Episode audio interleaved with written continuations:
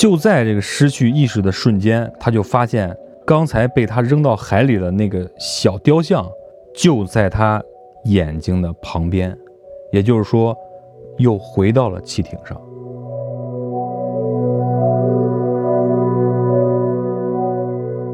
走着走着就发现后面周围感觉有很多眼睛在盯着他。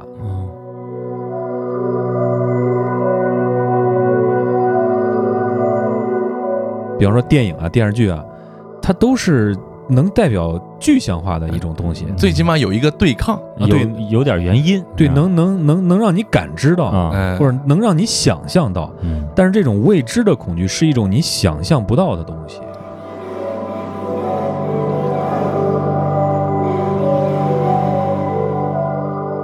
我是从这个体系中窥探到了一些宗教产生的原因。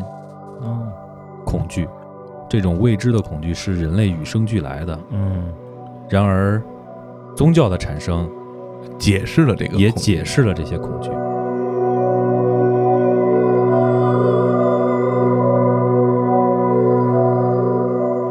你要去尝试改造自然，去利用自然，但是大自然才是最可怕的存在。对你人类跟大自然对抗，其实是很渺小的。嗯，对对你看咱们现在建的高楼大厦，这那这那又是那个迪拜塔又是什么的，其实你放在地球上来看，只是地球上长了一片藓而已。嗯哼，对对。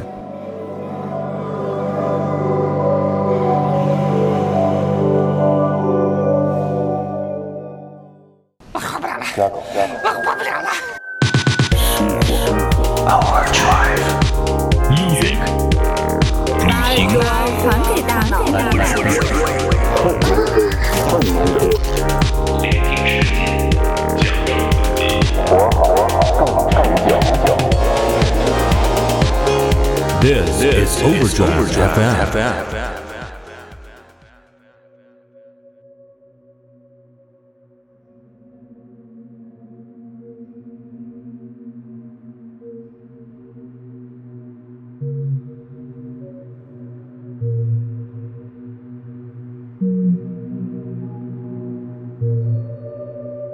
喽，各位听众朋友们，欢迎你来到中国三线城市的声音，我们是活儿好更持久的过载电台，我是马叔。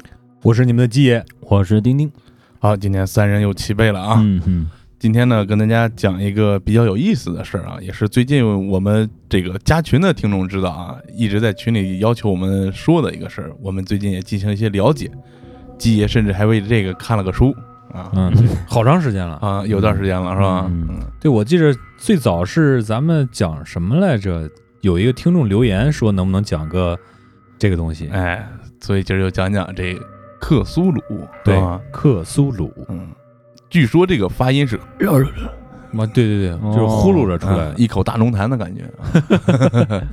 这克苏鲁目前也算是一个当今啊非常火的一个，尤其在影视和游戏这一块体现比较多的一种，算是惊悚加科幻的这种概念。对对，有点儿有点儿跟末世啊这种相近的东西。哎，嗯所以说今天就跟大家讲讲科苏鲁的事儿。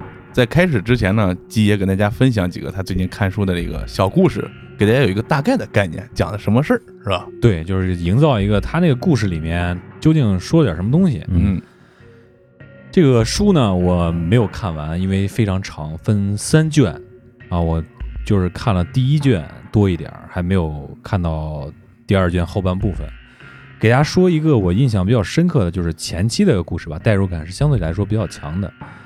这个作者呢是以第一视角，以一个类似于新闻体或者说叫纪实体的这么一个体体系来写的。嗯说呢，我在某个报纸上找这些奇怪的东西的时候，看到了一个新闻，嗯。说一艘货轮在公海上发现了一个武装汽艇，这个汽艇上明显有搏斗的痕迹，船上只有两个人，一个人已经死了一段时间了。经过调查之后，说这个人的死因是不明的，嗯。另外一个人被发现的时候处于昏迷状态，手里紧紧抓着一个奇怪的塑像。经过抢救，救活了这个人。这个活着的人是一个来自于挪威的水手。这个挪威的水手苏醒之后说啊，他是一艘货船的二副，当时因为天气原因延误了航行的计划，偏离了预定的航线。经过一阵暴风雨之后，他们发现了这个船的前方有一艘武装汽艇。嗯那么驾驶这艘汽艇呢，是一群混血的水手，就是他们的皮肤看起来不是白人。嗯在货船的水手准备和这些混血水手进行交流的时候，这艘武装汽艇对他们开火了。哟，于是呢，货船就开始反击，有很多水手在这场战斗中都牺牲了。哦，虽然打得很惨烈，但是货船最终还是战胜了这群古怪的水手。嗯但是呢，又因为这个货船的船体在这个战斗中已经受损了，没法继续航行了，马上就要搁浅，所以这个货船上的水手就不得不放弃了这个自己的货船，跑到了汽艇上，并且打算按照原来货船的航行路线继续前进，嗯看看为什么这群古怪的水手不让他们往前开。那么开着开着，他们就发现这个汽艇上有一个古怪的小塑像，这个玩意儿看起来就给人一种特别不舒服的感觉。因为水手们的文化水平也不是很高，也不知道这是什么东西，就把它放在一边不管了，继续前进。突然呢，他们在海上的迷雾中就看见了一个小岛，啊，岛礁之类的，这是一个泥泞的、长满植物的小岛。这个岛上还有一些奇怪的巨石建筑。仔细观察之后，发现啊，这个建筑是在一个高山上的，嗯而且这个建筑看起来和汽艇上那个小塑像啊有点像。嗯水手们这时候就有点害怕，但是这个汽艇上啊没什么补给，大家也累了，于是就说上岛上歇会儿，找点吃的，所以他们就都上岛了。嗯这一上岛啊，这些水手就发现自己跟喝了酒一样，这个迷迷糊糊的。眼前的这些植物都特别的奇怪，嗯只要是睁着眼，就感觉特别的上头。嗯而且这个岛上有一种说不出来的那种味道，有点让人想呕吐的感觉。那么回过头来，咱们说这个建筑物，他们一开始感觉这个建筑可能有什么人居住，可以获得一些补给，让他们返航。嗯。于是呢，他们就开始往这个建筑物附近走。嗯。经过了非常泥泞、非常恶臭的一段路之后，他们就走到了这个建筑物面前，就发现啊，这个建筑物有一个巨大的石门，这个石门上雕刻着一些古怪的浮雕，嗯看上去就更加令人上头。但是这个门啊，就没找着什么打开的机关，而且这个建筑物整个用的这个石料啊，就散发着一种臭气。嗯非常的黏腻，就是湿滑，基本上没有下脚的地方。于是他们就找了一个相对来说可以勾得住脚的那种石头，准备往上爬。结果这几个人爬着爬着，就是这块大石头啊，就开始转了一圈儿，也不知道是往哪个方向转，就是转了一圈儿。结果这几个人就噼里啪啦就滚下来了。嗯等他们爬起来，我操，就发现这个门开了。嗯而且扑面而来的是一股非常恶臭的空气，并且伴随着就是那种吞咽口水呼噜呼噜的那种，就是有水啊，有粘稠的水的那种声音，而且还有各种令人呕吐的那种声音。走出来一个绿色的大怪物，哦哟，这个水手们看到之后啊，就撒腿就跑，就吓吓毁了。跑归跑，但是他们的视线已经开始有点儿恍惚了。嗯伴随着后面这个大怪物恶心瘆人的这个吼叫啊，很多人都失去了平衡，就栽到了地上，最后都没活下来。嗯刚才咱们说了一上岛发现了一些那些古怪的植物嘛，在这个时候，那些古怪的植物伴随着那个绿色的大怪物的一些吼叫，就感觉它自己就开始动了，哦，开始绊那个水手的脚，这样就又有一波水手就留在了岛上，不知死活。哦。嗯最终呢，有两个水手跑到了海边儿，爬上了他们的汽艇，但是呢，这个大怪物还是距离他们很近的。而且这时候，另外一个水手一爬上船，就拿起了汽艇上这个小雕塑，手舞足蹈的开始大叫，也发出一些奇怪的声音，让这个局面啊更恶化。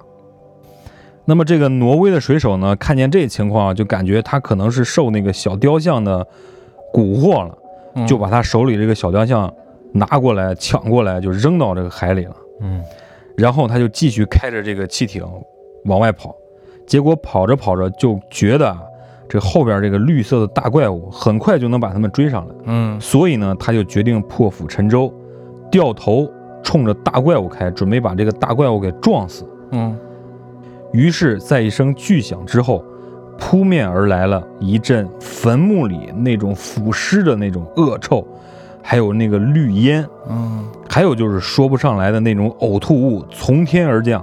这个汽艇就逐渐的驶向了一片开阔的海域。嗯这个回过头来一看，就感觉这个怪物啊，变成了一朵绿色的那个毒云，就停在当时撞击发生的那个海面上。嗯虽然看起来脱离危险了，但是这个挪威的水手，整个的感官已经陷入了无尽的乱象之中。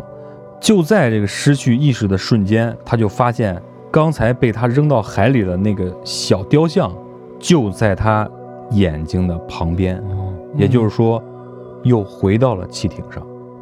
不知道过了多久之后，这艘汽艇最终被其他的货轮在周边的海域航行的时候发现了，拖回了原先他们的港口的码头。回去之后呢，就接受了这番调查。嗯当时有很多人去调查他、采访他，所有人都不信他说的事儿，嗯嗯 就说他是精神病。后来吧，经过一些什么手续，他就说我不再从事这个行业了，就回到了北欧老家。哦然后这作者呢就看到说他回到北欧老家了，就于是就去找他哦呀，挺好事儿。啊。找到他家之后，就发现就是前几天这个幸存的水手自杀了。哦然后跟他的妻子相攀谈，就发现他写了一个手稿，就是刚才讲的那些讲的那部分。嗯，就跟航海日志似的。对，就那么个东西。这个故事大概就是这样，嗯这是其中之一啊。嗯我再说一个嗯比较好玩的，我感觉是 有点触动我的那个神经啊。这个还是以第一人称，这个第一人称是一个在城堡里的一个小男孩儿，嗯就他就说呀，我从小就在这个城堡里生活，这个城堡呢非常的大，非常的豪华，里面有很多书。我的父亲呢也经常教导我去多读书，所以我就基本上除了吃饭睡觉，我就泡在我这个书房里面。我看了很多很多书，这书里面有很多描写人类社会有多么的美好。我发现我非常喜欢其中描写那些充满阳光的地方，嗯，但是我呢生活在这个城堡里面，从来没有出去过。哦所以我非常羡慕那些见到阳光的人，我也想出去看一看充满阳光的世界。但是呢，我的管家和我爹都不让我出去，嗯所以我就千方百计的想办法想出去。有一天呢，我就做了一个梦，梦见啊我跑出去了，看到了四周的阳光，非常的高兴。于是我就开始决定，我一定要出去，就找这个城堡里面有什么出口没有。结果他就一个房间一个房间的找，最终呢发现啊，书里边描绘的越往高处走，阳光离你越近。嗯于是呢，他就爬出了窗户，趁人不注意的时候，嗯爬出窗户的瞬间呢，就发现啊，周遭啊，窗户外面是无尽的黑暗。哎呦，他就往上一步一步的爬，他就发现啊，这个城堡的边缘啊都是布满苔藓的，非常的滑。嗯然后就往上爬爬爬，爬到了一个不能爬的地方，于是他又钻了进去，钻到了一个类似于阁楼这么一个、嗯一个一个空间里面。嗯，到顶了。就他觉得应该是到顶了，嗯于是他就在这个阁楼里面找啊，就还是没有什么地方能够出去的，甚至说就再往上的，他就很绝望，就想了想，哎呀，不行啊，这个我要是再回去，估计得摔死。然后就一块砖啊，就照这个房顶的天花板一块砖一块砖的敲，哦，最后就找到了一个就是能出去的一个洞，哦，就往上的洞，抠了一洞呗，天花板上。就然后他就爬出去了。嗯爬出去之后发现，哎，我一上去，哦，是有一些自然的新鲜的空气，但是也是非常湿润的，嗯不像我在这个城堡里面待的时候就比较潮湿，比较黏腻啊，就比较有腐烂的味道那种，就苔藓味道那种嗯感觉，就感觉啊、我是特别高兴的，我出来了，嗯我抬头也能看到天了。天虽然是呃黑夜，但是我也能看到天了，他就非常的欣喜。但是与此同时，他感受到周遭有很多东西在盯着他，嗯。嗯他就继续在担惊受怕着，因为他爬的时候就担惊受怕，嗯。然后他就开始在周围寻找，看看有什么坐标啊，有什么有意思的点没有。嗯。他就发现，哎，我看到了有一个有灯光的地方，嗯。那个就是一个村庄。嗯，他就往那儿走，走着走着就发现后面周围感觉有很多眼睛在盯着他，嗯使他非常害怕。他就非常谨慎的说：“我一定要朝有光的地方走。”嗯走近一看啊，发现这是一个居民的别墅，嗯一个房子。再走近一看，发现里面的人在开 party，哦人和人之间推杯换盏，在跳一些交谊舞啊、什么伦巴呀之类这些东西。挺玩的挺高兴，对，很阳光啊，然后觉得哦，我终于见到人了。然后他要准备推门进去，我想跟他们交流交流。嗯。嗯里面本来是其乐融融的，结果他一推门进去，里边就乱了套了，就吱喳乱叫就跑，哦。就这些参与的 party 的这些人就跑，就夺门而出，甚至就把玻璃敲碎了就往外跑。然后他就想知道为什么我一进来你们就跑，然后他就紧张的去抓一个人，结果一抓这个人，这个人一走，从这个门一钻出去，他抓了那个人一把，这个手正好扒在门上了，这门转了两圈之后停了，发现是一面镜子。嗯他其实那时候心里还在想，为什么他们见我会跑？嗯但是仔细他睁开眼睛一看，这面镜子中的自己，他就知道结果了。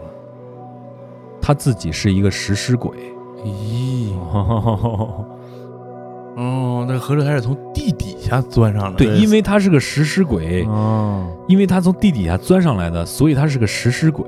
哦，他是个食尸鬼，但是一直在读人类的著作、人类的书籍。天，好好恐怖，哎呀然后就在这时候，好像是因为这种食尸鬼，就是我感觉的，因为这种食尸鬼就是也是群居性的东西啊，嗯。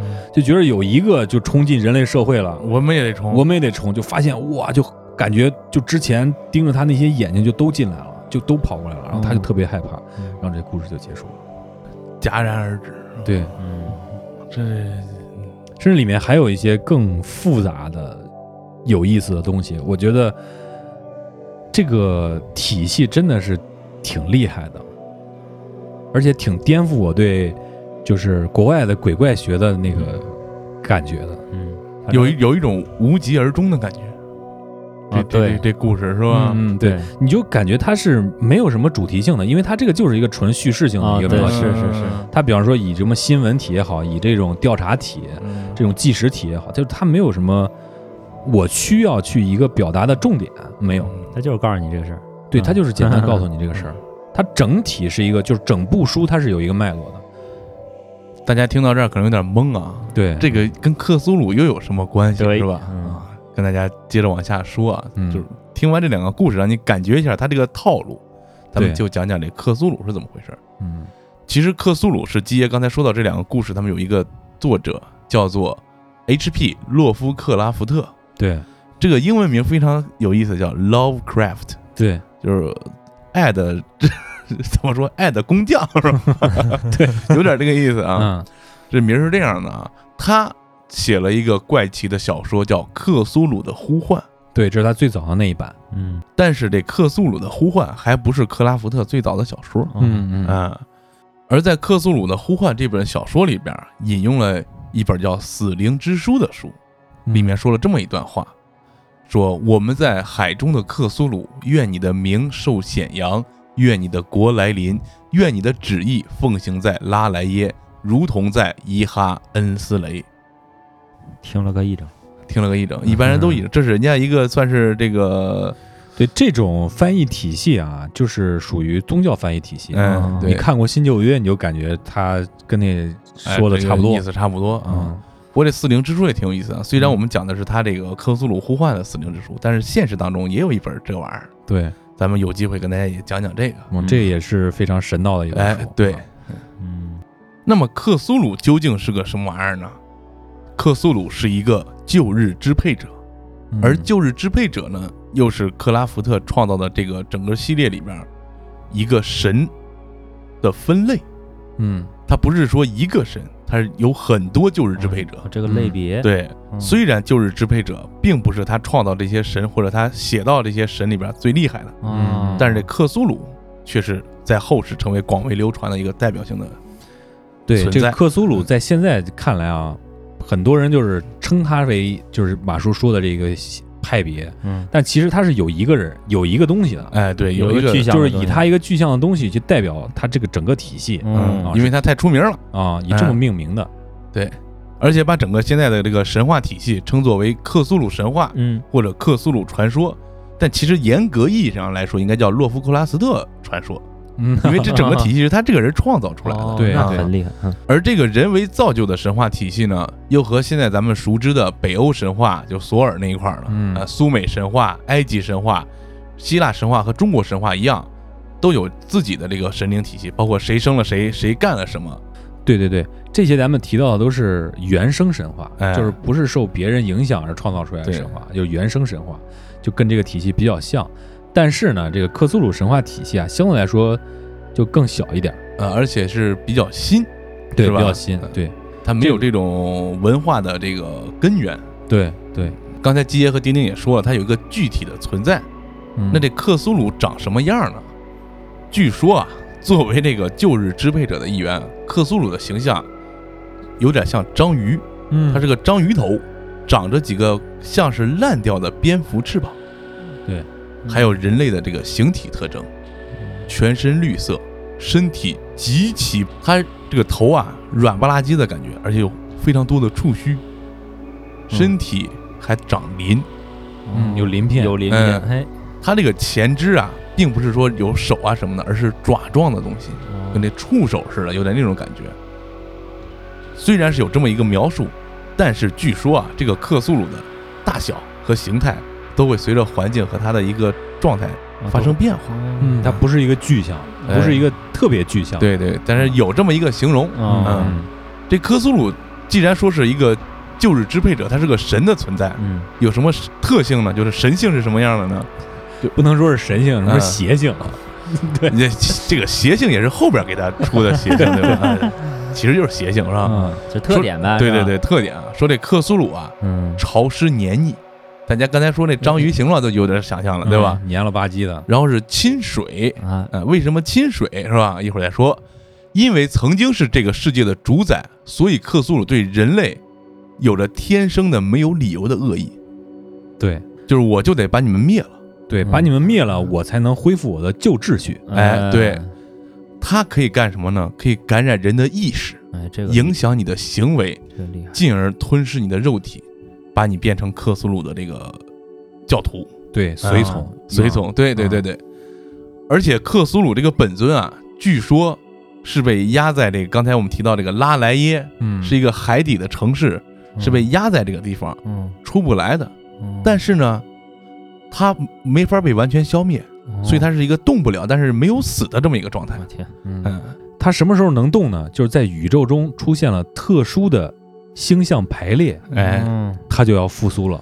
它就会从海底升起，对然后消灭人类。对，刚才我讲那个故事呢，嗯就是它升起来了。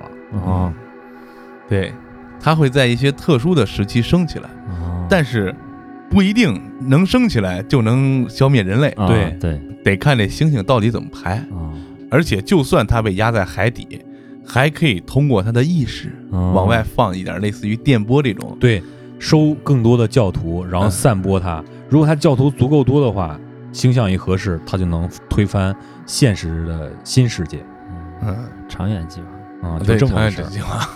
嗯说了这么多啊，我们还是从根儿开始讲。对，其实说了这么多，大家可能听的还是云山雾罩的。所以要跟大家讲讲，刚才我们提这个洛夫克拉福特嗯到底是谁，他为什么写出来这样一个作品？嗯嗯，如果有印象去刨坟的听众，还记得基爷我们当时说了一期这个爱伦坡的事儿。嗯，对，这爱伦坡是基爷非常喜欢的一个这个恐怖小说作家，嗯他和克拉夫特还有另外一个作家并称是这个恐怖小说的三大家。但是为什么我就记住这两个人了呢？因为这俩人一个比一个惨 哦，啊！对，咱们先讲讲这克拉夫特怎么个惨法啊？这克拉夫特啊是一美国人，一八九零年生人。他家一开始啊，还挺有钱儿，嗯因为他祖父家比较有钱，是个企业家，日子过得还不错。但是在他三岁的时候呢，他的父亲得了精神疾病，而且情绪崩溃了，嗯在一个医院里边住了五年，直到他去世。嗯不过后边有说法啊，说这个当时啊，克拉夫特的爷爷家大业大，说外边跟外边说是他父亲得了精神病，其实可能是得了梅毒了，因为这个哦梅毒后期会影响你的心智，哦。哎、就是家丑不外扬嘛，啊有这么个原因。嗯，嗯结果等他祖父在一九零四年也去世了以后，这个家族这些子辈们可能就不太善经营，嗯。整个家族就给就倒了呗，财务就给破产了，有点那个意思。嗯所以他们就从这个原来住的豪宅给迁出来了。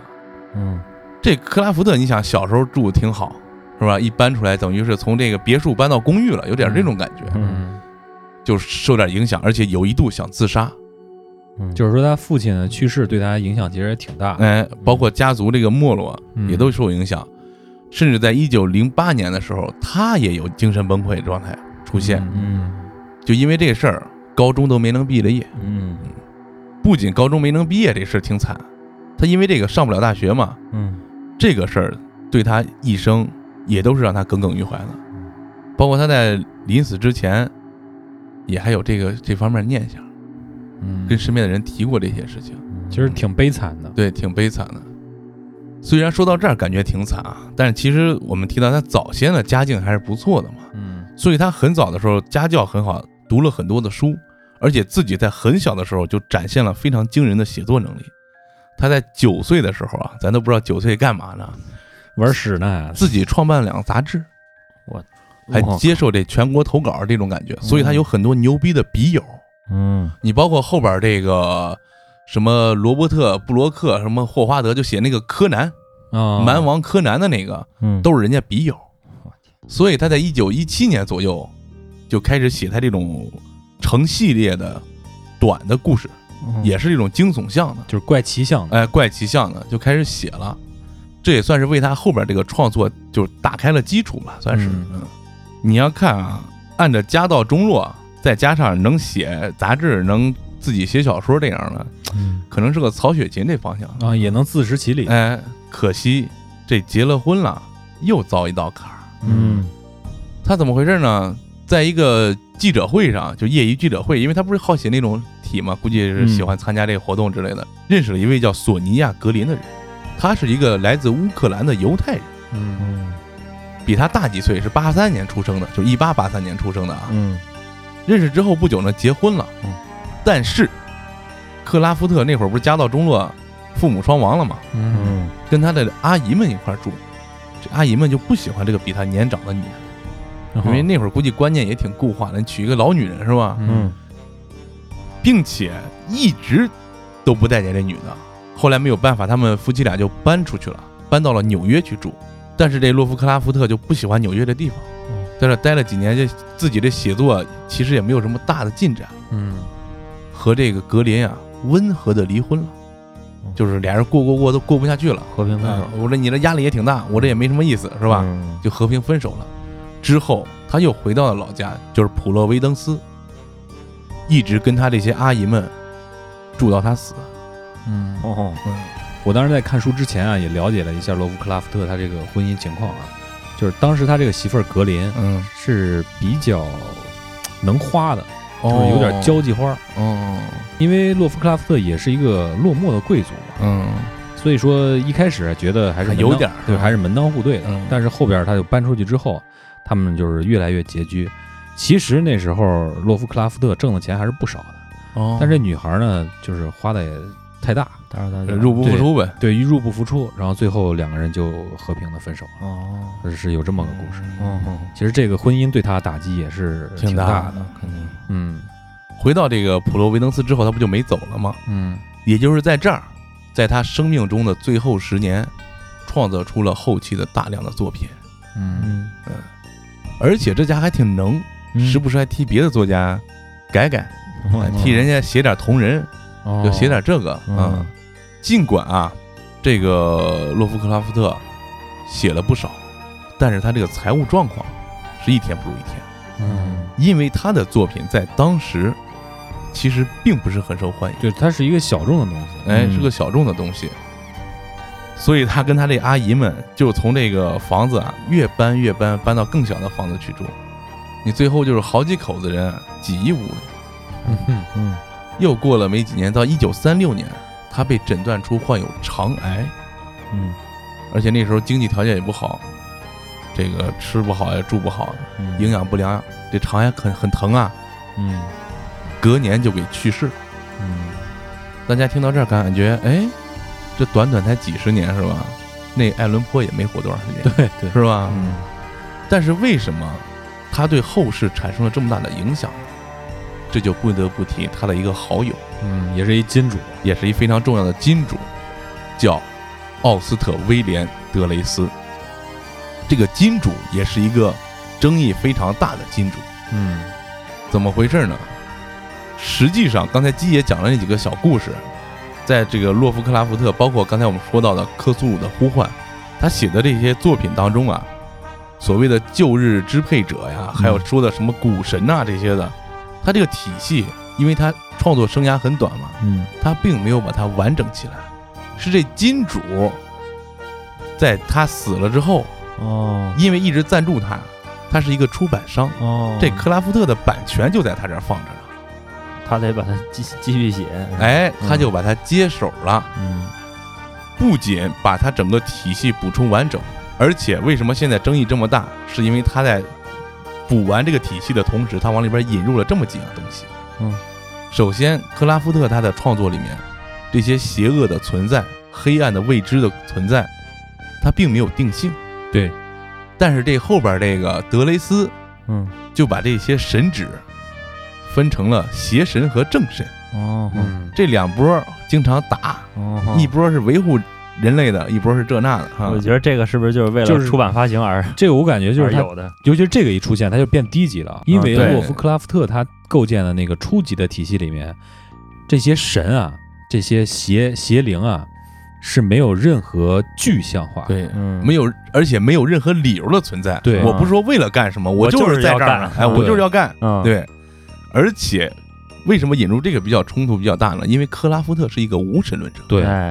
而这个德雷斯是一个非常坚定的天主教徒，哦，那这就本身信仰上面就就有冲突，引入了正邪之争，嗯。还不算最严重呢。嗯。他还把这些神分成了风、火、土、水，就是咱们现在玩这种游戏会经常出现的啊一些属性，这些属性，啊，哎，加到这个里面了。那这不打才怪呢，这个，嗯这就用这些元素啊，就整个把这个整个体系架构，其实按照这个故事性来讲，是把它丰富而且连接到一起了。对对对对，它冲突可能更多一点。对你，你包括我们玩的那个魔兽争霸，嗯是吧？？嗯，大地母亲庇佑着你，什么这那的，嗯都有一定的属性在里面。嗯所以这个德雷斯把正邪之分和这个四大属性加进去之后，它就更符合当时欧美那边人对这个神话故事、传说或者是这种作品的这个品味和接受度。嗯。我觉得应该是先入先入为主的一种理解。哎，啊对。对对，他能他能接受了，对，他能接受，受了，嗯。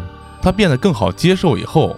他的受众也更广了，所以说咱们现在看到的很多的所谓的克苏鲁的特点、嗯。特性，包括刚才刚才咱们说的那些什么乱七八糟的游戏什么的，嗯。那都是德雷斯开创的内容。哎对，嗯嗯，不过刚才我们也提了，争议很大。为什么争议大？就是因为很多人认为德雷斯把克拉夫特原来这个高级的这个核心点，通过这些元素的添加，虽然把故事丰满了，但是把他的理念带的低级了。对嗯而我们今天要聊的，就是跟大家说说这克拉夫特他的核心在哪儿？嗯他最早创造的这些东西，他的点是基于什么玩意儿？嗯。嗯其实通过之前我讲的那两个故事啊，虽然那个是开篇的两个故事，嗯但是你能感受到一种未知的恐惧。嗯哎，对，那么这种未知的恐惧呢，就是洛夫克拉夫特创造的克苏鲁神话中最终的核心。嗯哎，对，嗯而且刚才我们简单也说了两下啊，嗯什么叫未知的恐惧？就是这个东西啊，它是一个存在的，你不了解的，而且他要弄死你，你都不知道怎么回事儿。对，嗯。就像就是就是我觉得就是所有的科幻作品啊，或者说鬼怪作品啊，嗯。咱们其实能看到画面上展现的，比方说电影啊、电视剧啊，它都是能代表具象化的一种东西。最起码有一个对抗，有啊对有点原因，对，能能能能让你感知到，啊，哎，或者能让你想象到。嗯。但是这种未知的恐惧是一种你想象不到的东西。举个例子来说明吧。嗯大家都非常喜欢的《独立日》这个电影，嗯啊嗯就是一群外星人嗯要来地球杀人放火，嗯掠夺地球资源，嗯哎，我们要占领你这儿。嗯但是，《三体》那种就跟那克拉夫特这有点像，对，它就相对来说比较高级。就有一个高级文明。我不是说的是三体人啊，因为你看到后边还有更高级的文明，对对，嗯他没有原因呢，他就觉得这事不对，我就要按照我的套路，我要把宇宙重置。嗯，这你根本你你没有任何操作你可以做，就这样的感觉。甚至这也是人类能想到的，哎甚至有一些你想不到的这种恐惧才是更高级的。哎就是比如说我们现在正录节目，正在探索克苏鲁这个事儿，突然就没了。啊，对。嗯。你也别想怎么没了，你也想不到，反正就没了已经。啊，嗯。究竟这仨哥们儿怎么了？嗯。哎，啊？你们也不知道。对，后边再听到就是有一个金主爸爸，然后 甚至咱 甚至咱们都没了。每周三过来录节目啊，对。对。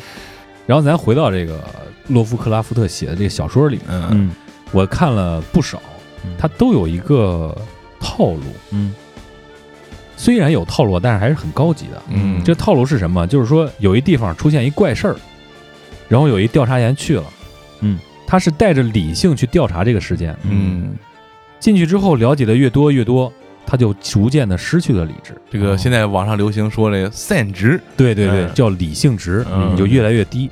当你的理性值越来越低的时候，其实就是被旧日支配者影响到了你的心智。啊然后你越来越低，降到零的时候，你就崩溃了。然后再往下降，你就成为他的忠实拥趸，忠实拥趸，然后你就疯了。就成别人眼里神经病了。假如你要活下来的话，你嗯跑到新世界嗯，去说，我见过这事儿，怎么着？那你就是神经病，那你就是神经病，嗯你就被关起来了。嗯，关起来之后还是会被受影响的，但是嗯然后你就开始神神叨叨的，嗯，就开始呼唤克苏鲁了。你感觉跟传销似的，啊就是这么个就是这么个过程。其实每一篇的小说，包括它的纪实，基本上都是这个套路，嗯或者说是有一个去了死那儿了，说我得去，又有一个调查员说，我得去找找这盒，看为为什么对死，我得去找找他为什么死。也其实也是这个套路，基本上都是这个套路。而这个过程中，这个调查过程中，或者说发现了之前那个调查员他留下来的一些蛛丝马迹中提到的这种恐惧，是一种无形的嗯恐惧，就未知的恐惧。嗯这种恐惧是最高级的。对，我觉得克苏鲁这个体系为什么现在就被拔到这么高的水平了？人们都觉得它非常厉害呢？就是因为这种恐惧是一种高级的恐惧，你可以放在任何的想象空间中。嗯比方说，咱们有一度看科幻小说，嗯，就说我得看那种有外星人的，嗯但是往往那些精致的、非常厉害的科幻小说，它是没有具象化的。哎，对，嗯。他就给你说了这么一事儿，对对，比方说咱们《三体》的第一部、第二部，它就没有什么具象化的那些内容，它就放了很长的篇幅让你去了解什么是三体。嗯。嗯，他没有说三体人长什么样啊对。到底也没说，对，嗯。嗯所以说这个就是它现在我觉得就是比较高级、比较火的一个原因。嗯嗯嗯虽然我这个人不是很喜欢看外国文学，因为觉得比较拖沓，嗯有很多评论也说，就是他营造出来的这种这个感觉嗯是比他写的要精彩。对，因为他写的那故事有时候到后边比较扁，就是特别拖沓，你知道吗？嗯我就看这个就容易疲劳。但是吧，因为这个架构啊，包括他描写的内容比较多，但是你比较容易沉浸进去。嗯但是你沉浸进去之后，我发现这可能是我个人的感觉啊，嗯。我有一种奇怪的疲惫。嗯就我每次在晚上的时候，我看一下这本书，嗯。我基本上就是看它的一章看不到一章，我就感觉浑身乏力。哦。就今天的时候，我又看了一章，看了半章吧。就本来我中午想去健身的，我本来是挺有劲儿的，嗯。让我看完这一章之后，用了半个小时，我觉得昏昏欲睡，然然后我就趴桌子上睡了，睡到十二点半，人都去吃饭了。嗯，然后我醒了之后，我就楼下吃点饭，我就接着睡。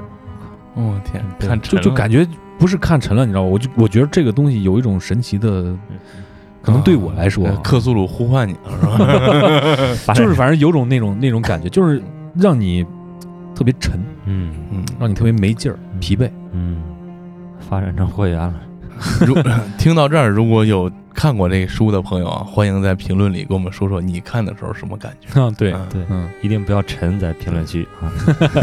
嗯 我们刚才也说了，发展到今天，这科苏鲁是一个非常庞大的体系了，嗯甚至可以说现在更像一个庞大的 IP，对哎，对吧？他现在这个创作啊，已经就是这两个人，两个原始的作者啊、嗯都都已经过去很久了。嗯就是因为他这个写作形式是这种新闻体、纪实体，所以说有很多同人作家就参与了进来。对，就感觉是大家都可以把这个自己跟这个相关的事儿放到这个体系里面。对对对，你像它的传播呢，也是因为它当时里面的一些新闻啊是真的有的，嗯，就是他把这个事儿衍生了一下，衍生了一下，找到了这个事儿最终的原因，也可以就是难听点说，就是他制造了一个都市传说，嗯哦，哎所以说它，的流传是比较广的。嗯。人们本身就对这些未知的事物这个眼球关注度就非常高嘛，好奇嘛，对嗯。所以说他创造这样的一个体系，给后世的人也留下了非常大的创作空间。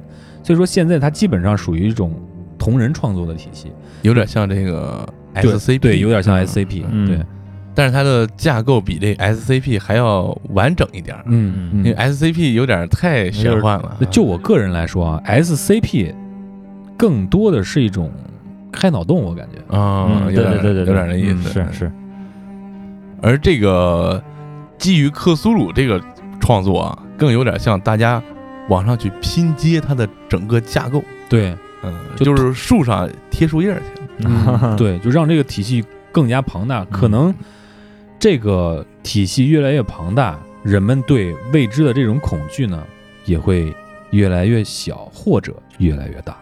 我觉得他们就想营造这种越来越大的气氛。嗯嗯，对，说几个例子吧，是吧？嗯非常出名了。刚才我们一提克苏鲁的形象，第一个映入脑海的，《加勒比海盗》里边的大大卫琼斯斯，嗯，嗯那小胡子整的啊，他不是小胡子了，那个 噼里啪啦的。呃对啊然后《美人鱼》里边罗志祥，开个玩笑啊。嗯然后就是电影《降临》里面那个外星生命七只桶，嗯，对，那是个啥？你看还写字儿吗？啊？呃对，就是这个写字儿那个是吧？嗯翻译那个是吧？对对嗯再有就是，不知道大家看过那个《迷雾》没有？嗯那就是一个典型的克苏鲁形式的电影。嗯它里面最后也出现了怪物，一直看到最后才有怪物。嗯，就是那种带触手的，就是跟大号的章鱼差不多，最后也是致敬了克苏鲁这个体系中的这种怪物。嗯还有就是，其实克苏鲁系列的电影啊，非常著名的导演卡朋特，嗯卡朋特好像还是个乐队，啊，咱们还 说过，嗯 对，但是这个导演跟他们不是一回事儿啊。嗯他创作了克苏鲁三部曲，分别是《怪形》《天魔回魂》和《战栗黑洞》。《战力黑洞》我看过，也是就是我刚才讲的那么个体系，有个调查员儿嗯啊，怎么着怎么着怎么着出现了。大家有有兴趣的话，可以去看一下啊，嗯也是非常非常精彩。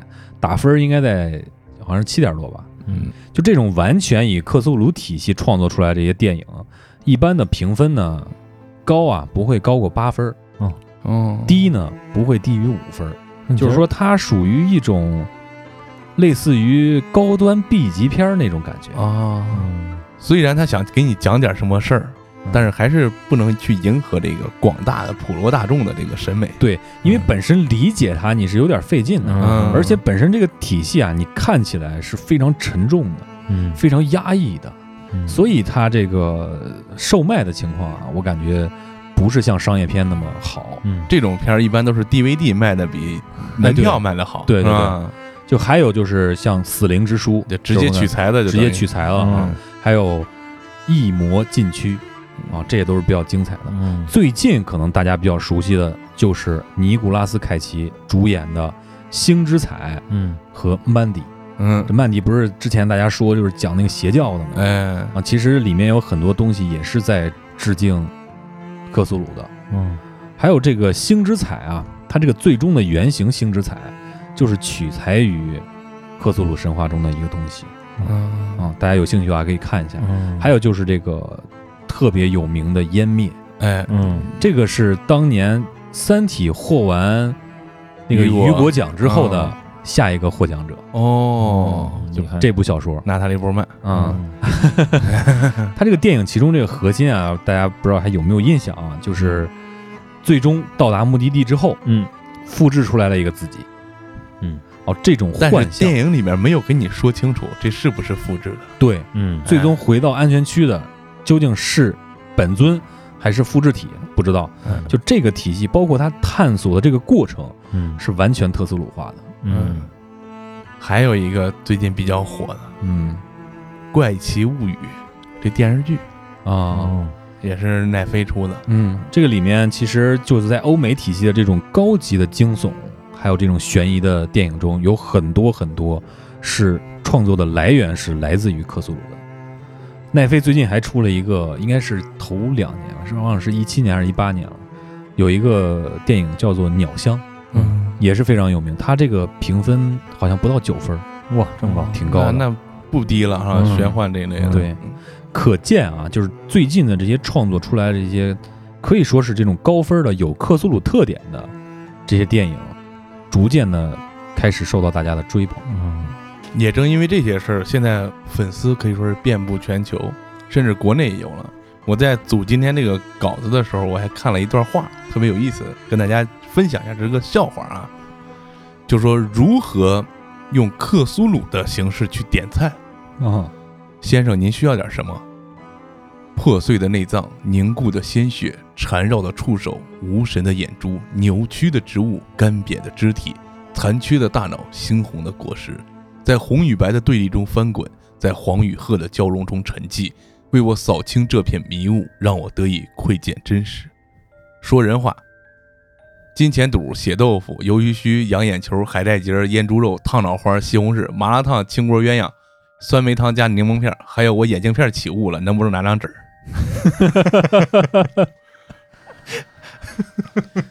就是说他这个，这是一个调侃啊，但是可以看到他这个同人化创作已经是非常非常大的一个体系了。对对，就已经已经就是扩展到参与度很高啊，参与度很高是吧？对，甚至有人说克苏鲁神话底下这些所谓的粉丝和信徒是世界上最大的邪教。这个我不赞同。这个我也不赞同，我也觉得这只能算是一个调侃的说法，嗯对吧？但是现实生活中真的有他的信徒，嗯哼哦在克苏鲁诞生的九十年后的今天啊，在这洛夫克拉夫特的家乡，他们还每年举办克苏鲁祈祷早餐这么一个仪式。哦这这个是一个集会形式啊，就有一个戴着章鱼面具的一个人啊。和 和一个这个祭司一样的人，两个人主持这个会议，然后一群穿黑袍的在那儿诵个诗歌啊什么的，完事儿去这个小镇里游行一下，它更像是一个文化活动，哎。嗯，对，就跟那个五十一区嗯。举办那外星人活动有点那个意思。嗯。但是放开这些，我们还是要回到这个克拉夫特和科苏鲁神话的本身。他为什么创作出来这样一个神话体系？嗯他是在一个什么背景下、什么境遇下，然后他又有什么样的深意？思考是吧？他他有什么思考？嗯嗯，反正我是抛开，就是说他这个创作年代啊，或者说他的生平啊这些，我是从这个体系中窥探到了一些宗教产生的原因。嗯恐惧，这种未知的恐惧是人类与生俱来的。嗯然而，宗教的产生解释了这个，也解。释了这些恐惧。嗯而洛夫克拉夫特创造这个体系，就是他一开始只创造了这些邪灵嘛、邪神，嗯嗯嗯嗯他没有把它当做一种宗教来去展现。他就是说，它是一个负面的东西，嗯它是在影响人们。对嗯这个我觉得是非常巧妙的。然而，真正让我觉得背后发凉的是，就是我仔细想了想，现在现存的这些宗教啊，嗯就其实挺让我恐惧的。这个是让我更加恐惧的内容。当然，我本身也对它比较感兴趣啊，就是各种宗教比较感兴趣。就是他们尝试去解释了克拉福特不想解释的这些东西。哎，对对，嗯这个是我觉得呃，真是我现在鸡皮疙瘩有点起来了。我每每一想这个事儿，就是我刚才跟你们讲故事的时候，我这个就就鸡皮疙瘩起来了，就现在也是。嗯但是我看了看克拉福特的生存年代和他的境遇嘛，他是在这个第二次工业革命达到高潮的这个时期的人物。这时候，人类掌握的这科技力量，可以说是之前几百年、几千年都没见过的。对对对这个大自然的改造和破坏也是空前的。对，十八世纪以后的人类文明的进展是可以说是就跟光速差不多。嗯，而且克拉福特境遇一直每况愈下，但是外面的人类却在大肆的进行对自然的改造，嗯，各种商品充满了整个世界，是不是？我觉得这时候对他的内心是一个两面的冲击。他创造出来这些东西是有原因的，他可能是想通过这作品啊，就是说现在人类觉得自己挺能，嗯今儿又建一大坝，明儿又砍一片树林，嗯这儿又建一工厂，明儿又竖一大烟囱。嗯你要去尝试改造自然，去利用自然，但是大自然才是最可怕的存在。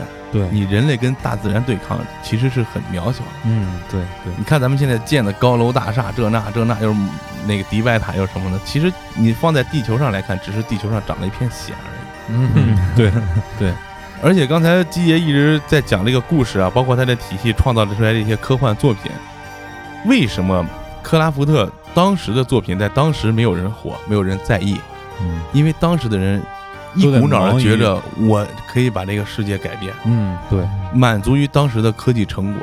对，然而咱们现在的这个科学水平、科学发展，出一个什么情况呢？就是我们对一件事情了解的越多，才会发现我们对这个事情一无所知。对嗯对就拿现在的物理学来说，等我们研究到了量子物理学，发现这跟我们之前研究那些宏观的不一样啊！对，这就蒙圈了，这就开始害怕了。哎，包括我们嗯去看太空，是不是？对我们望远镜望得越远，我们就会发现我们身边的威胁可能越来越多，对，但我们之前都没有意识到。嗯所以就是现在的人有一部分人就开始反思，他就把这个克拉夫特造的这个体系又带出来了，嗯对对，更适用于现在这个时代。对你像这个还有一个非常有特点的，刚才没有说啊，这个影视作品就是《异形》系列。哎，对对对，这个异形系列是非常巧妙的利用了克苏鲁的这个内核，就是人类在发展到一定阶段的时候，开始探索外星，甚至殖民外星的时候，就是所谓的想找到人的根儿在哪儿的时候，嗯。就会产生这样的未知的东西。你不知道自己是怎么来的，你也不知道创造咱们的人去哪儿了，嗯，然后你就开始想什么歪招了。来回找，对，你在创造这个过程中，你又遭遇到了更多的威胁和恐惧，这些都是未知的。嗯，我们现在接触的这些文化也好，还有一些媒体传递的给我们的信息也好，包括一些影视作品给我们传递的这些内容和理念也好，嗯，就是让我们感觉自己自身已经行了，可以了，就是我可以再往上探一探。啊，要要与要欲与与天天公试比高，对对对啊，有点这个劲儿了。所以说，那就是人在想要去探究一些自己未知的一些事情的时候，他的这个自身的这种恐惧感就会慢慢的在降低，也就是说无所畏惧。在他探究的时候，遇到那些危险，又是他就是不知道的嗯啊，他知道不了的，就是这个事儿，就通过这个克苏鲁神话，我觉得是给我们一些启发吧，就是你应该稍微收敛一点儿，就像刚刚马叔说的那样的，你不要去跟大自然去抗衡，嗯不要去跟自己未知的一些事物事物去抗衡，因为你根本不知道你面对的是什么。对。要不说是咱又说回这《三体》，《三体》都说不要回答，不要回答。嗯，霍金也说嗯没事儿是吧？咱就咱要碰见外星人，就跟美洲土著碰见西班牙殖民者一样。对对，一阵流感咱就全完蛋了。嗯这儿我又想到当年那个巴别塔的故事，对，嗯就人类觉得自己能的不行，通了天的时候，就会有一个大能过来把你这局给你破了。嗯，对对，克拉福特也在他的这个书里面写到类似的话，就说这人类啊，就像在一个黑暗的大海当中一个小舟，嗯，你没事别老伸手去够去，对没准儿就摸着什么你弄不了的东西了。嗯对，聊到这儿，突然感觉很沉，是吧？对对对。其实我其实我觉得这个这个作者啊，嗯，真的是他很厉害。你看他在一九二几年，他他他他能想这么多，我其实跟他身世有关系的，啊嗯，对其实跟那个时代也是有关系的。，所以说在最后我给大家拔拔炕啊，嗯就别这么沉。对，为什么呢？因为咱们往克拉夫特这个作品来看啊，能看出来，其实他是一个厌世者，对，嗯到最后他是一个厌世者，他是一个比较闭塞的一个感觉。其实对于每个人来说都是这样的。你比方说，就跟咱上期节目似的，咱们都都怕成许知远嘛。哎，对，虽然人家是公知啊，咱们是平民老百姓，但但其实多少都会有这样的感觉。当这个社会迅速发展的时候，你就会觉得有点格格不入，还是以前好，嗯你就会有这样的感觉。嗯所以说克苏鲁的神话现在成为一个文化符号，它传递了很多信息，包括现在有很多影视作品，你周边的文化作品，去给人有一种这样的反省。但是反省归反省，你不能完全沉浸到他这个东西里面。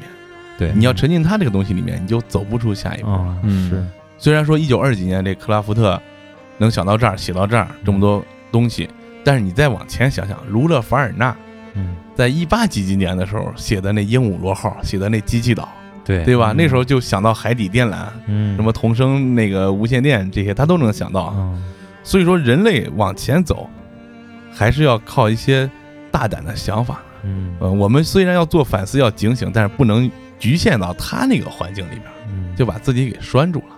嗯，那同样家境不好，你看人家这修为是吧？你再看看泰德邦迪，没法比。呃关键人家之前好过呀，好赖是是吧？对对，嗯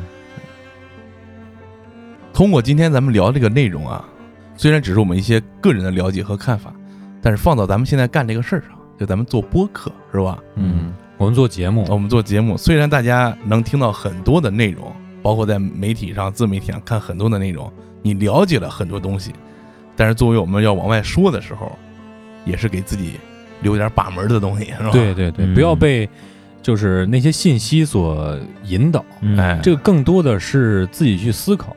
就是我们在接触一个新的文化现象，或者接触到新的信息，或者说一个新的新闻的时候，嗯。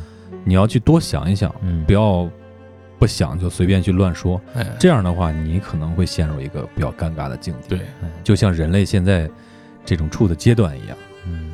说到自己的思考，那就不得不说我们的听众。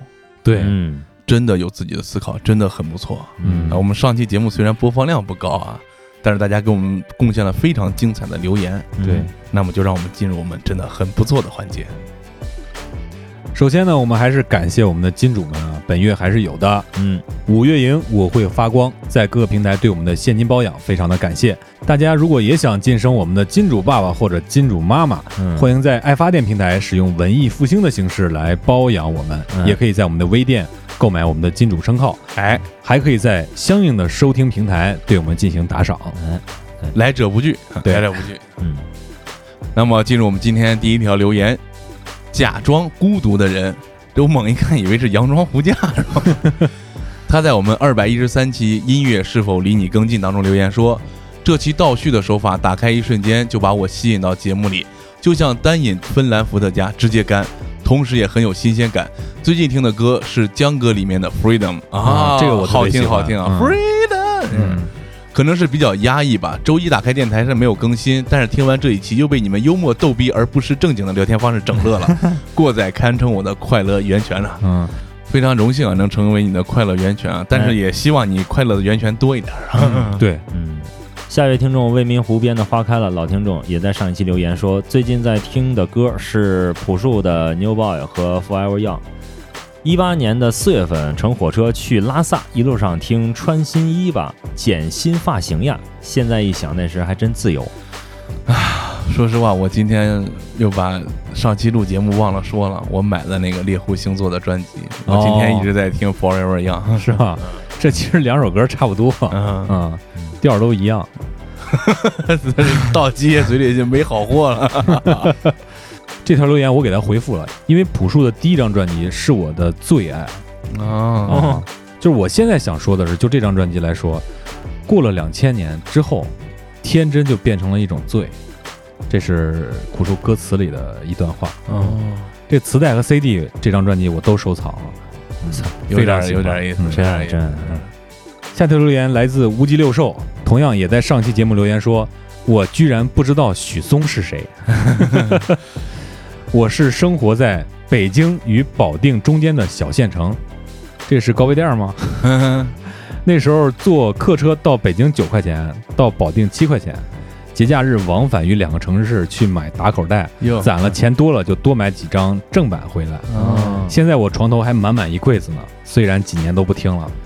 如果你不听的话，我觉得你可以寄给我们。哎，对，可以私信给我们要地址啊。对 对对，而且啊，根据你这个车票钱啊，我估计快递钱也不会太贵。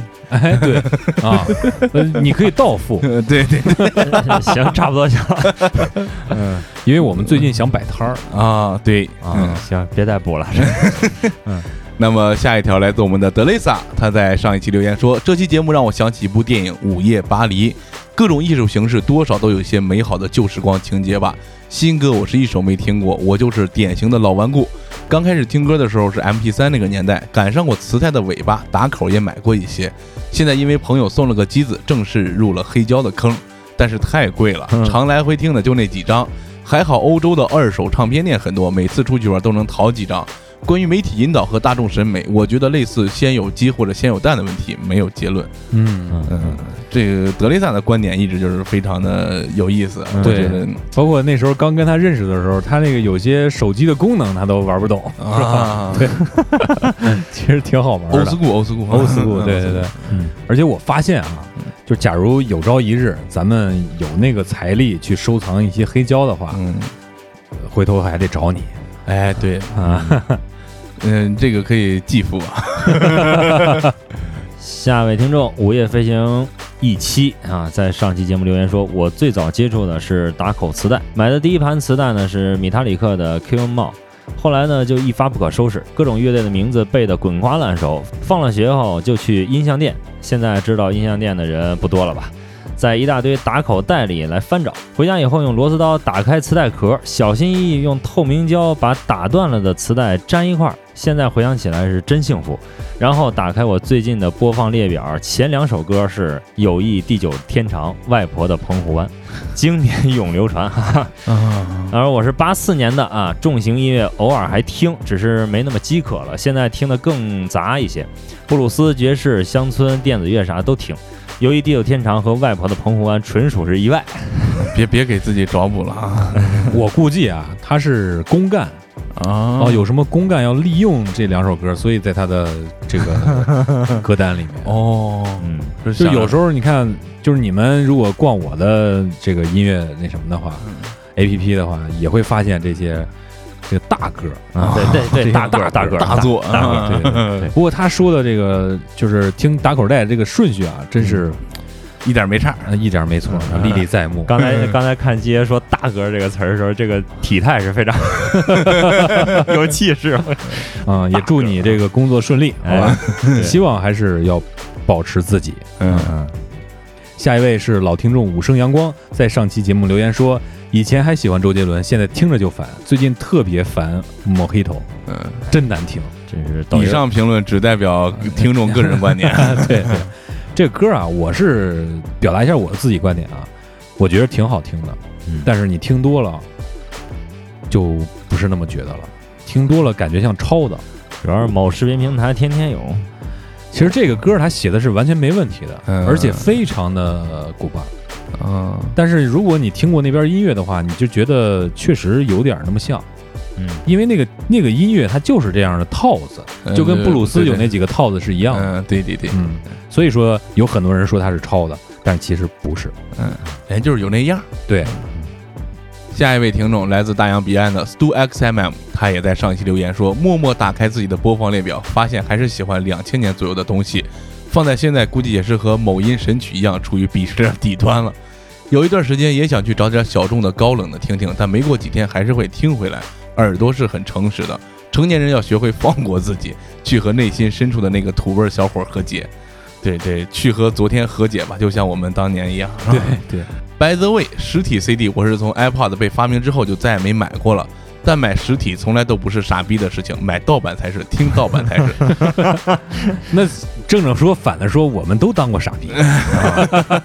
对，让我想起来大一那年在乐队演出的时候，我们班同学上去夺了麦，冲着大家在喊支持正版。我觉得 Stu 这条留言啊，说的最精彩的就是成年人要学会放过自己，嗯，去和内心深处那个土味的小伙儿和解。哎，这句话是非常经典，挺好挺好特别好。金句。嗯，下位听众 C 勾 JT 在上期节目留言说：“我是初中听周杰伦、林俊杰、陈奕迅多，高中就听许嵩、汪苏泷和一些新晋网络歌手，大学就是大部分歌是怀旧的。周杰伦的才华风格都是那个年代的清流，林俊杰嗓音让人惊叹，陈奕迅开口就是故事，许嵩让人诟病比较多，和汪苏泷唱歌都是哼哼，但是 但是才华啊，但是才华真的不是盖的啊，一个歌手都有好坏吧，但是不要忘记陪伴。回忆才是我们最弥足珍贵的东西。其实呢，我早就发现各位主播大哥念的都不是这个平台的评论，但还是想留个言，跟我听过的歌、走过的路，回头打个招呼。嗯，嗯，哎，我觉得说的非常好啊。对他前面说的都非常对啊。我觉得，这是一个跟土味儿小伙和解非常好的。哎，对对对对嗯对对，这个是特别好的。嗯，然后就是你说这留言啊，我们基本上念的都是这平台留言，嗯可能你没太注意啊。如果你在这个单期节目中找啊，嗯你找不着；你在我们的主播后台找，他能找着。哎，对，啊，说明我们还不够火。嗯不过啊，说明你留言还不够勤。对，不过啊，我觉得跟马叔刚才说的一样，你能够回头跟自己的过去打一个招呼，这个是非常好的。哎，就在我们节目中也出现了，嗯这个对于回忆，对于那些过往的那些歌曲、那些经典，它是属于你人生经历的一部分，嗯所以不应该被遗忘。嗯，哎对，对。那同样这个听众呢，他也是挖了个新坟啊，在蓝坎儿档案。他也听了，他给我们留言说这期资料花心思了，牛逼，质量很高。他说只有我觉得鸡爷声音像黄磊吗？像黄海波，不像黄海波，咋能像黄海波啊？我就是像黄磊。哎呀，嗯，你们仔细听听，真挺像的。我觉得他说了之后，我听听，哎，确实有的时候挺像的。行行行行行行，嗯梁静茹给你勇气。下位听众李胖子啊，在一百七十八期指正我们啊，紫星勋章是美军颁发给战场负伤士兵的勋章，级别比较低，哦哦，就是挨枪子儿都有。还是非常感谢啊，这位听众能够给我们指正啊。嗯，对对对，虽然我们就是标榜自己以正视听，但是有时候还是犯一些错误啊，就是做这个功课不够细致啊。嗯这主要是说马叔的啊。啊，主要是我，主要是我，基本上最近的翻车大戏都是由我来导演的。哎，下面一位刚刚进群的听众巴啦啦能量，就是那上一期考古考到第一期听众啊，我天，他在我们这个二百一十三期留言说：“我是九六年的，初中时候喜欢许嵩、周杰伦，还受老师的影响听杰克逊。哟哟呵，记得这个时候为了听歌，还求我妈给买了个 MP 五，，MP 五是什么东西？这个东西非常神奇，短暂存在过市场一段时间。对对对，哦它是 MP 四的升级版，嗯，但是很快就出了这个 iPod 跟智能这手机。个跟 MP 四有什么区别？MP 四不是也能看视频吗？它这个视频格式更多一点，对对对，哦嗯哦，对对对，解码能力更强。我，用过，嗯，还能玩游戏，还带把呢你。不觉得你说你用过打脸吗？这是，这我真用，我我大学的时候看好多电影都是用这个看的。啊，啥日本电影？对，没错。那个格式很少。来继续了，到了高一的时候，知道了陈奕迅，好像就没听过其他人的歌了。哎呦呵，可以。高三去画室培训，就打开了新世界的大门。老师会在上课的时候给我们放《战车》《二手玫瑰》《玛丽莲·曼森》《约翰列侬》《甲壳虫》《赵雷》老鹰乐队。当时赵雷刚出名儿，好家伙，嗯，以至于我现在一听到开往北京的火车，就感觉自己在画速写。这个美术老师怎么感觉都好这口儿？嗯，上了大学又被朋友推荐了枪花、AC/DC、Jimmy Hendrix，还有好多记不起的名字。现在自己也会发现一些新的喜欢的，比如说 Coco、盘尼西林、落日飞车。好像我每次认识新的朋友的时候，我的歌单都会有一些新的变化，也很高兴能知道这个电台。祝我早日把耳朵还给大脑。哎，这个广告可以啊，没白听第一集。对对，不过就你留这条言啊，你就属于那种把耳朵还给大脑的听众。哎，对，哎呀，想起来这当年赵雷没出名的时候，大哥叫我去听赵雷演出，四十块钱一张票，嗯，我说不去，没听过。然 后你也是那人啊，过两年一百八，我说不去没钱。你也是说过没听过我不去的人。啊，那时候我正通痒正劲儿着呢，那会儿，哎上大学的时候呢。嗯哎呀，真是，同样是巴啦啦能量啊，他在一百九十九期国际连麦留了一条这么个言，他说我在家里开着外放听，我妈问我骑养马开洋枪是啥意思，你就给你妈解释这是这个《战狼》里边的镜头啊。好，感谢大家非常有内涵、有深度、有思考的非常不错的留言嗯啊！刚才说到进群了啊，大家可以关注我们的微信公众账号“过载电台”的全拼，点击进群按钮就会获得神秘的进群方式。嗯，还有我们的微博是过载电台六六六，好长时间没发了啊，这个要马叔要背锅了。发了啊，最近发了啊，发了啊。发了，发了，发啊还有关注我们的爱发电，现在也有 APP 了，可以在你的应用商店找爱发电，注册搜索“过载电台”就可以看到我们的打赏链接，嗯，成为我们的金主爸爸和妈妈。对对。另外还得提醒我们所有刚刚加入到过载的听众啊，可能还不知道我们一直在征稿，这里再给大家说一下，我们目前呢对神秘体验的灵异经历、令人慌乱和感动的梦，还有你现在遇到的一些心理问题或者说是情绪问题，都是在进行征稿的。大家可以给我们写邮件发送到过载电台的全拼 at sina 点 com。嗯，以上就是这期节目的内容。嗯，感谢大家收听来自中国三线城市的声音，我们是活好更持久的过载电台，我是马叔，我是你们的鸡爷，我是丁丁，那下期再见，拜。拜拜。拜拜。就这吧。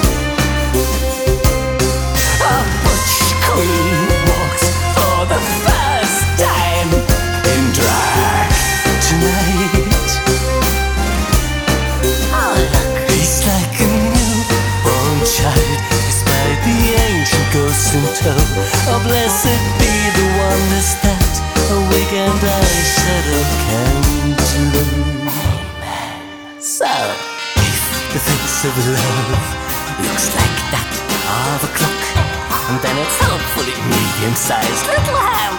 Uh, within there, it's a cock. Gently comes the midnight stroke, sometimes given, sometimes bought. The saddest thing of all the lot is the fleeting ghost of lust.